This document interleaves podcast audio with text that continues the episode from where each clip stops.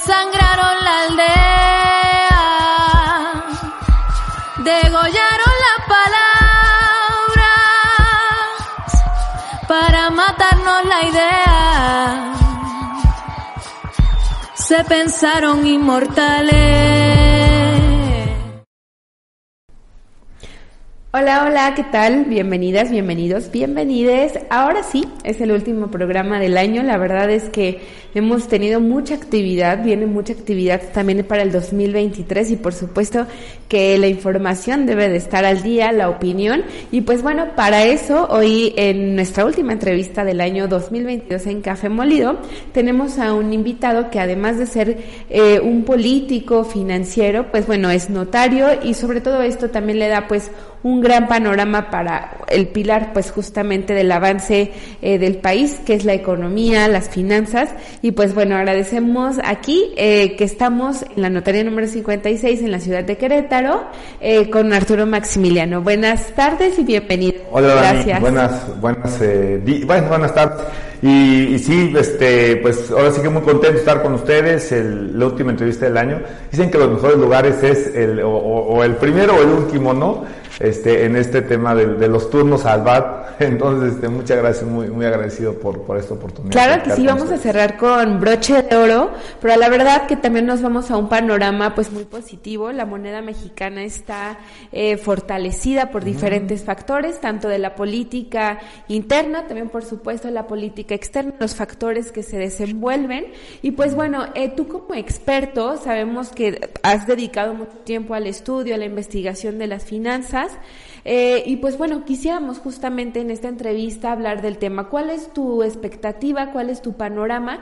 Y como mexicanas y mexicanos, ¿qué podríamos esperar para el 2023? Sí, claro, no, pues mira, a mí me halaga mucho cuando me dicen experto en finanzas. Yo, este, eh, a, mí la verdad me he dedicado mucho al tema de las finanzas personales y eso, combinado con temas económicos, pues te lleva a la necesidad de meterte pues a mercados, este, inclusive a, productos que no son del todo hoy, hoy a lo mejor tan, eh, tan conocidos como funcionan, son altamente especulativos las criptomonedas, tienes que ver temas también de, los fondos de retiro, este, eh, pues este, rentabilidad de algunas inversiones, pueden ser inmuebles, pueden ser muchas otras cosas, entonces pues sí te vas involucrando de alguna forma y también vas tratando de compartir eh, experiencias que a lo mejor no necesariamente son este, victoriosas y que bueno, pues lo que buscas es que al compartir algunas cosas que te han pasado o les han pasado a otros y tú vas llevando esa recolección de hechos, pues eh, de alguna forma eh, socializarlas para que no nos pasen, ¿no? ¿Cómo ve? Mira, la verdad es que después de lo que vivimos en la pandemia, todo pareciera en su momento que, que es más sencillo, ¿no? Hace muy poco tiempo platicaba con algunos amigos restauranteros y, vaya, las cosas que vivieron fueron este, verdaderamente muy, complicadas. ¿no? El sector de la hospitalidad vivió momentos muy difíciles eh, y, bueno, pues con esto muchos otros segmentos. ¿no? Pero entonces cuando de repente podemos retomar tanto cuanto de la normalidad, pues claro que se empiezan a despresurizar algunas cosas y otras desgraciadamente se quedan un tanto cuanto afectadas y es lo que no ha permitido que, retomemos todavía como, como la marcha este, a, todo, como, como veníamos antes de la, pandemia. Estoy hablando del panorama total, eh, internacional, ¿no? Eh, ¿qué, se queda mal y qué todavía nos viene deteniendo en esa este, potencialidad que tenemos para, para el crecimiento?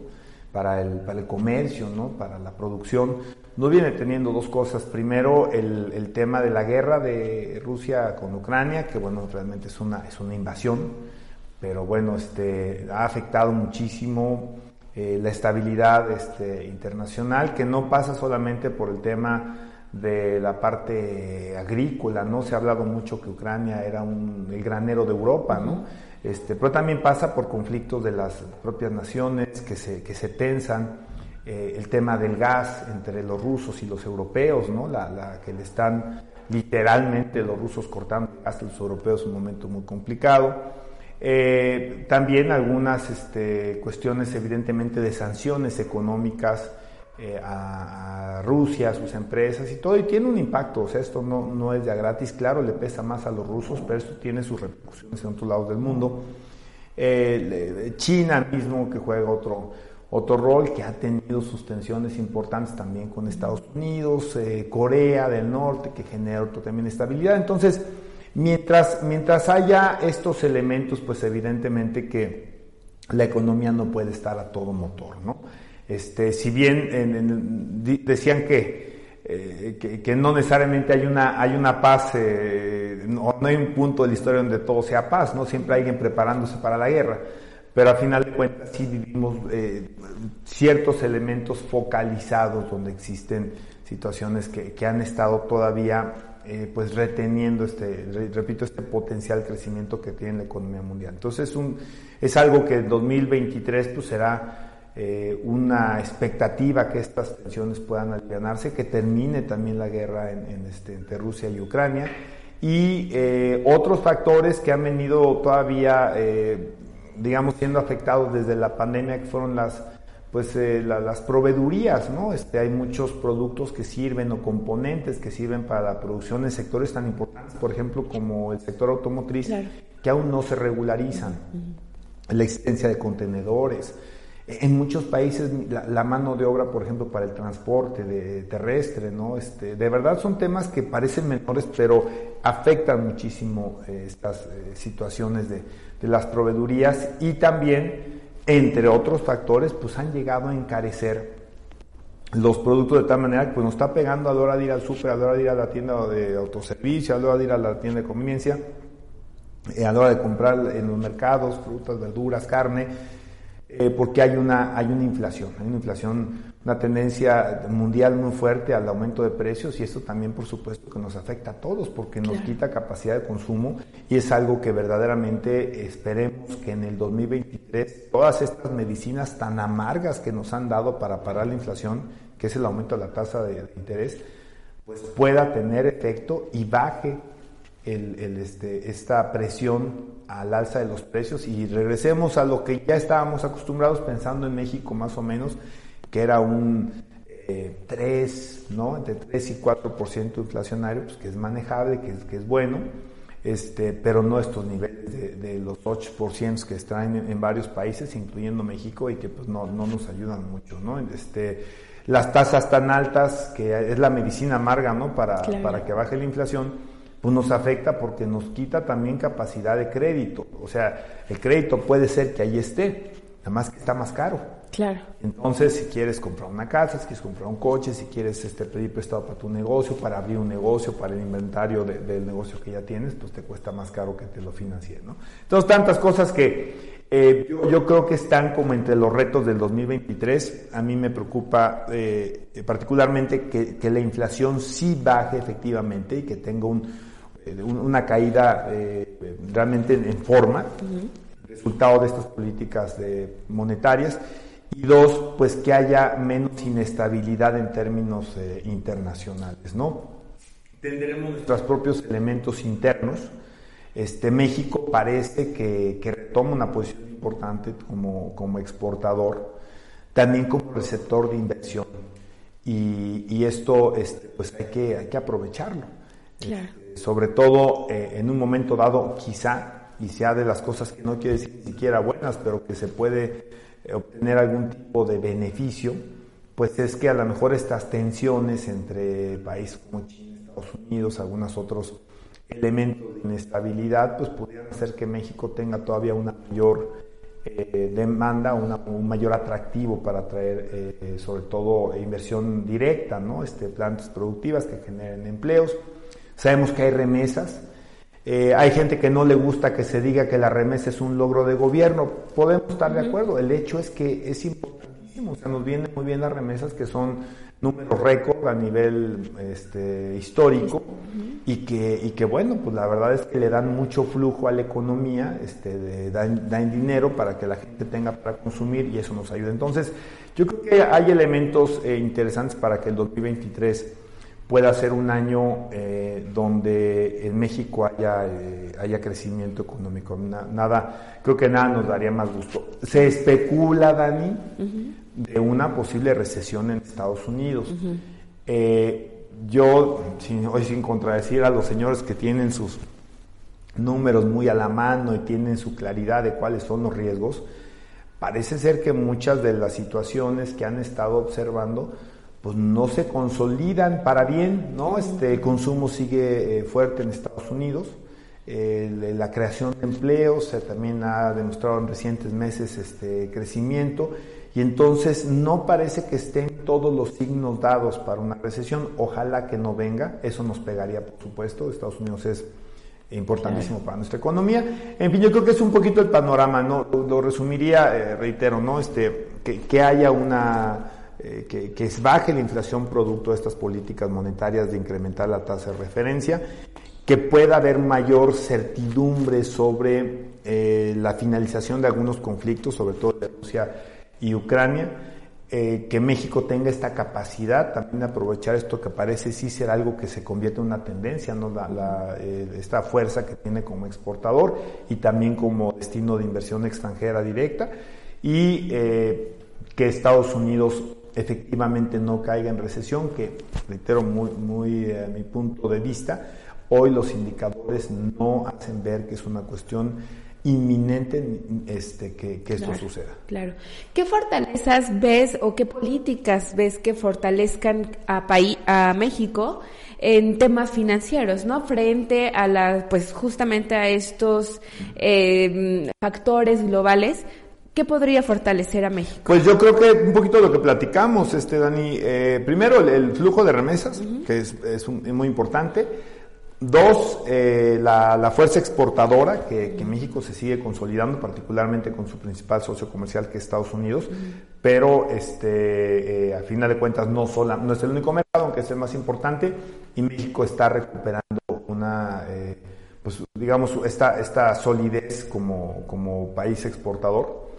Y, este, y, reitero, veo hoy mucho interés en, en, voltear a, los ojos hacia México para la inversión. Digo, recientemente, por ejemplo, este, aunque no entiendo que el anuncio formal no está, yo espero que sea cuestión de tiempo, por ejemplo, la llegada de, Tesla, ¿no? También a, Nuevo León y, este, este tipo de, digamos, de anuncios que te marcan... Eh, no, no, no, es un tema de, A veces la gente piensa que es un tema de buena onda, ¿no? Venir a invertir en este tipo de cosas tan, tan importantes y tan impactantes económicamente.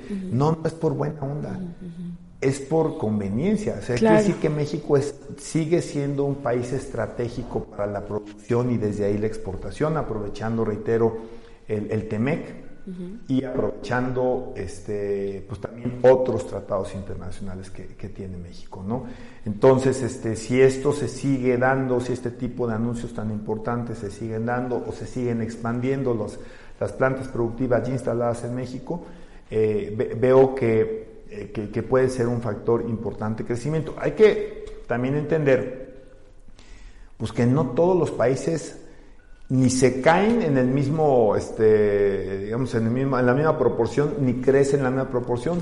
Este, cada uno también sus políticas este, internas, sus políticas comerciales, sus políticas fiscales, pues pueden ser determinantes para estos temas. Entonces, eh, de verdad, este, me, creo que hay elementos, al menos eh, así lo dejaría, elementos para que México tenga un buen año 2023. Perfecto. Eh, frente a otras eh, estadísticas, frente a otros números en años anteriores, pues el peso hoy se encuentra pues bastante fortalecido frente al dólar, ¿no? Que como bien dices también es una moneda que pues nos va marcando también el ritmo financiero.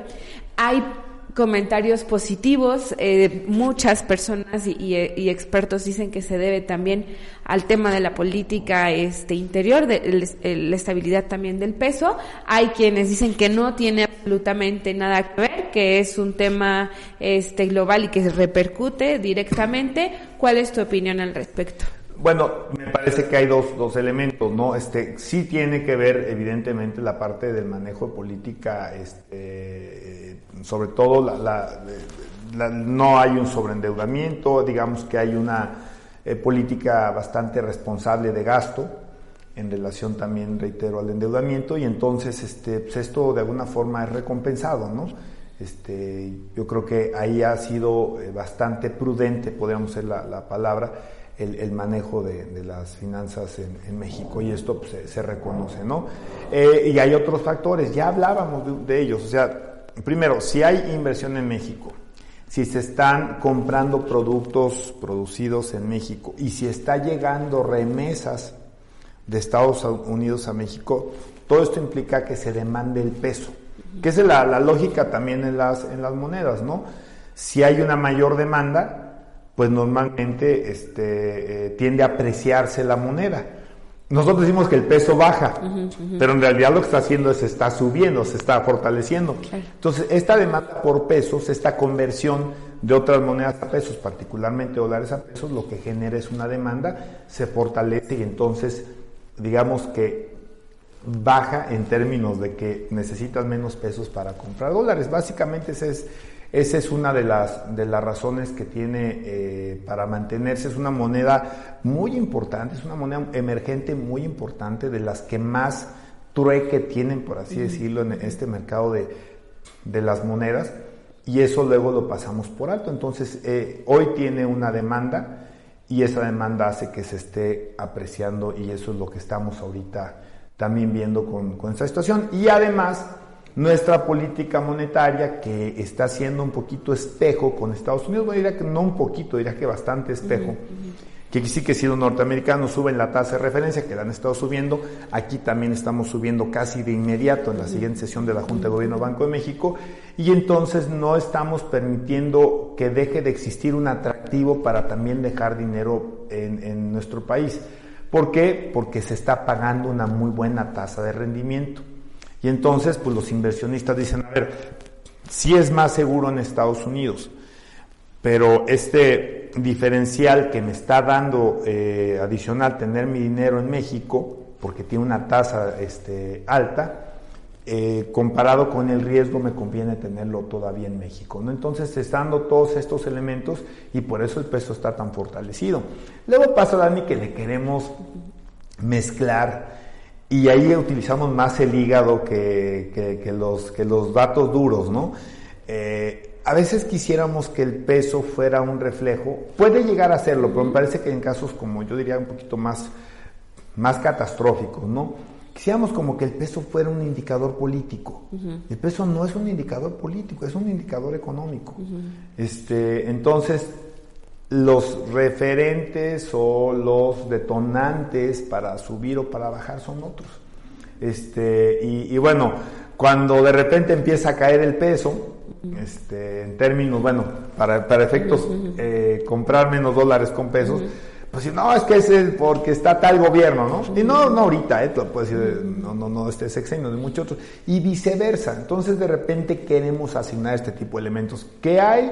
Que puede haber impactos de decisiones políticas eh, para efectos de valor de la moneda, claro que los puede haber, efectivamente, pero sí me parece que tienen que ser de un fondo importante para que sean hoy, por lo pronto, eh, todos estos elementos de demanda de peso, tasa de referencia y una política prudente en términos de las finanzas públicas han sido eh, base para que el peso esté así de, de sólido. ¿no?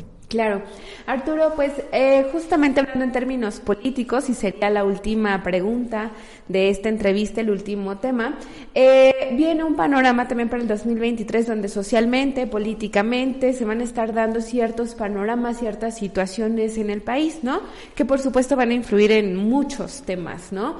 Eh, ¿Cuál es tu visión al respecto? Ya se han destapado, por ejemplo, ahorita, pues prácticamente Morena es quien tiene pues sus, sus, corchol, sus destapados y destapadas, escorcholatas. La oposición, la verdad es que no vemos un perfil o vemos varios perfiles, ninguno que vaya ahí apuntalando, pero eso también va a influir mucho justamente en la vida pública, política. Bueno, se han destapado algunos, Dani. O sea, el, presidente y, también ellos han este, levantado la mano. Bueno, está Marcelo Ebrard, está Claudia Sheinbaum, está Don Augusto López, está Ricardo Monreal, que son los que han levantado la mano por Morena, ¿no? Pero, y bueno, que el presidente ha reafirmado esta, esta intención de, eh, y, su beneplácito, podríamos pensar, por lo menos al respecto de tres candidatos, ¿no? Eh, eh, Claudia Sheinbaum, Ebrard y, este, y Adán Augusto eh, López, el secretario de Gobernación. Pero, pues también recientemente este Samuel García de Nuevo León, que había dicho que no, pues siempre sí. Una lista, ¿no? También había de cientos. No, pero él, ya dijo, él, él entiendo abiertamente que sí. Santiago Krill, él dijo que sí iba. Eh, Lili Telles. Lili Telles, claro, ¿no? Bueno, estaba muy apuntada, este, y, bueno, creo que, creo que por ahí más o menos son los que han dicho sí. En algún momento Maru Campos, la verdad se me hizo muy, muy pronto, este, casi, casi acá de tomar protesta como gobernador y dijo, pues yo también, este, eh, no, no me descarto, ¿no? Este, me pareció algo todavía no muy responsable, no hay que dar resultados y luego hay que levantar la mano, ¿no? Pero este, pero bueno, eh, pues sí hay, hay este, hay una euforia política que yo te lo puedo asegurar va a acelerarse de manera vertiginosa, este, en cuanto arranque el año. Es y luego no solamente es un tecnicismo jurídico, pero el, el proceso electoral hacia la elección presidencial y, bueno, y las elecciones federales y, también las que haya este, en, en, los, en las entidades, pues arranca en septiembre. Eso luego no lo tenemos muy, muy en cuenta, ¿no? Eh, las precampañas creo que jurídicamente podrían empezar este año si los partidos decidieran tener precampañas. Entonces es un año eh, electoralmente muy importante. El presidente ha dicho este, que, pues, que, han hablado mucho de esta famosa encuesta entre los internos de, Morena y se ha hablado de antes del mes de octubre, ¿no? Entonces, este, es un año cargadísimo, va a ser un año cargadísimo de, temas políticos y que, y que, bueno, hablábamos hace rato de lo económico, pues también que ojalá que sí se dé en el mejor de los este, órdenes de procedimientos posibles, pues para que no, esto no pudiera, en un momento sí para que veas, eh, afectar un poco, ¿no? Pero, este, pero bueno, sí, sí, ahí vamos a ver, yo creo que mucha actividad política, vamos a ver, este, eh, yo creo que también definiciones muy claras, sí, este es eh, una contienda de dos polos, ¿no? una oposición unida contra el partido gobernante, este, o vamos a ver una elección de tres, de tercios, este, donde esté el Movimiento Ciudadano por un lado, un grupo de, opositor por otro, que excluya al Movimiento Ciudadano, o más bien que el Movimiento Ciudadano no se quiera unir a ellos, y, Morena. Y probablemente, ¿por qué no? Este, si algunos políticos, al no ser considerados en, X o, Y este proyecto político, pues vayan a hacer este a hacer cruces, ¿no? A representar a otros partidos políticos distintos a los que nosotros tendríamos de primera instancia en mente, ¿no? Claro. Y bueno, este, ya, ahora sí la última pregunta para cerrar. ¿Tú tienes alguna preferencia como militante de Morena? Ya también. No milito, fíjate, no, no milito, este, y yo he abierto siempre mi, mi este, pues mi admiración que tengo yo por la trayectoria de Marcelo Ebrard este, y reconociendo que, pues claro, que, hay este, que hay una baraja con, capacidades, ¿no? He hablado yo también de las características que tienen otros, otros aspirantes. Yo creo que en eso va a consistir este, Dani, la, este, también inclusive el gane, ¿no? Eh, la posibilidad de cuestionarse porque solo será una o uno. Y en las capacidades de cohesión, puede estar la diferencia entre ganar o perder. Entonces yo creo que hay que apoyar en positivo, hay que eh, pues, resaltar cualidades de quien uno haya decidido apoyar con los amigos, con los, los gentes conocidos, con los que andamos y nos gusta la política, sin andar denostando, sin andar este, eh, tratando de, minimizar las, las características o eh, o los, positivos de algunos otros personajes. Y nada más tendrá que definirse en la encuesta cómo va a ser, porque la encuesta no solamente es quién es más conocida o conocido, la encuesta es generalmente, y he visto otras, eh, sobre todo para gobernador, eh, lo que hacen también es tener cualitativos. El cuantitativo es, bueno, pues cuánta gente me conoce, ¿no? A lo mejor el 70% de los encuestados conocen a este, X candidato, ¿no? Pero, pero hay otras preguntas que vienen a la par y es, bueno, ¿qué opinas de él? ¿Bueno o mala? ¿O qué opinas de ella? ¿Bueno o mala? Este, cercano, honesto, este, o sea, elementos que pueden ser también otros factores que deberán este, pues, considerarse para esta, esta decisión que se va a tomar por lo menos en Morena. Y bueno, pues este, ahora sí que no nos vamos a aburrir este año, Dani, Sí, seguramente. seguramente. no nos vamos a- seguramente. no nos vamos a aburrir. ¿no? Y hay temas también, obviamente, locales, ¿no? Este, Querétaro también, como, pues, como otros estados, lo único que no tendrá es elección a gobernador en esta, en esta ocasión. En la intermedia tiene todas las posiciones en disputa, las, las alcaldías, las- los, eh, hay una renovación del Congreso local, los diputados federales que tendremos seis distritos, ya no cinco, o sea, seguimos creciendo en población, eso hace que se ajuste el tema de los distritos asignados por Estado, a Querétaro le tocarán seis distritos federales y también se jugará el Senado de la República en este 2024, entonces, pues aquí también va a estar calientita Dona. Sí, exactamente. Eh, pues bueno, muchísimas gracias por tu tiempo, por esta dedicación. Eh, si quieres dar algún mensaje a la audiencia, te lo agradecería. Bueno, pues sería nada más de, felicitación eh, por bueno por las navidades, estas épocas que ya pasaron.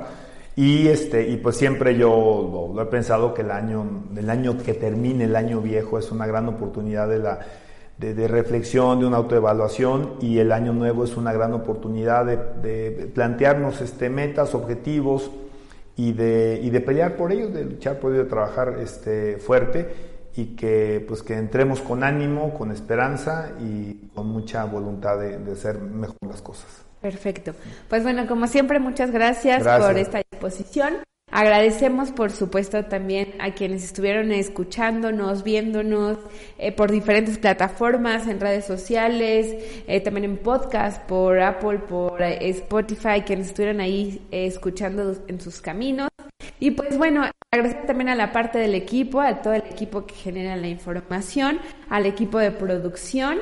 Gracias a todos y pues bueno, nos vamos a ver ya el próximo año, ahora sí, en el 2023. A la próxima semana estaremos aquí retomando Café Molido, que es un espacio pues para ustedes, para hablar de política, de la transformación. Y pues bueno, yo soy Daniela Altamirano, Hamodi, muchas gracias y nos vemos hasta el 2023. Gracias. Nos abrieron el tejido y desangraron la aldea. Degollaron matarnos la idea. Se pensaron inmortales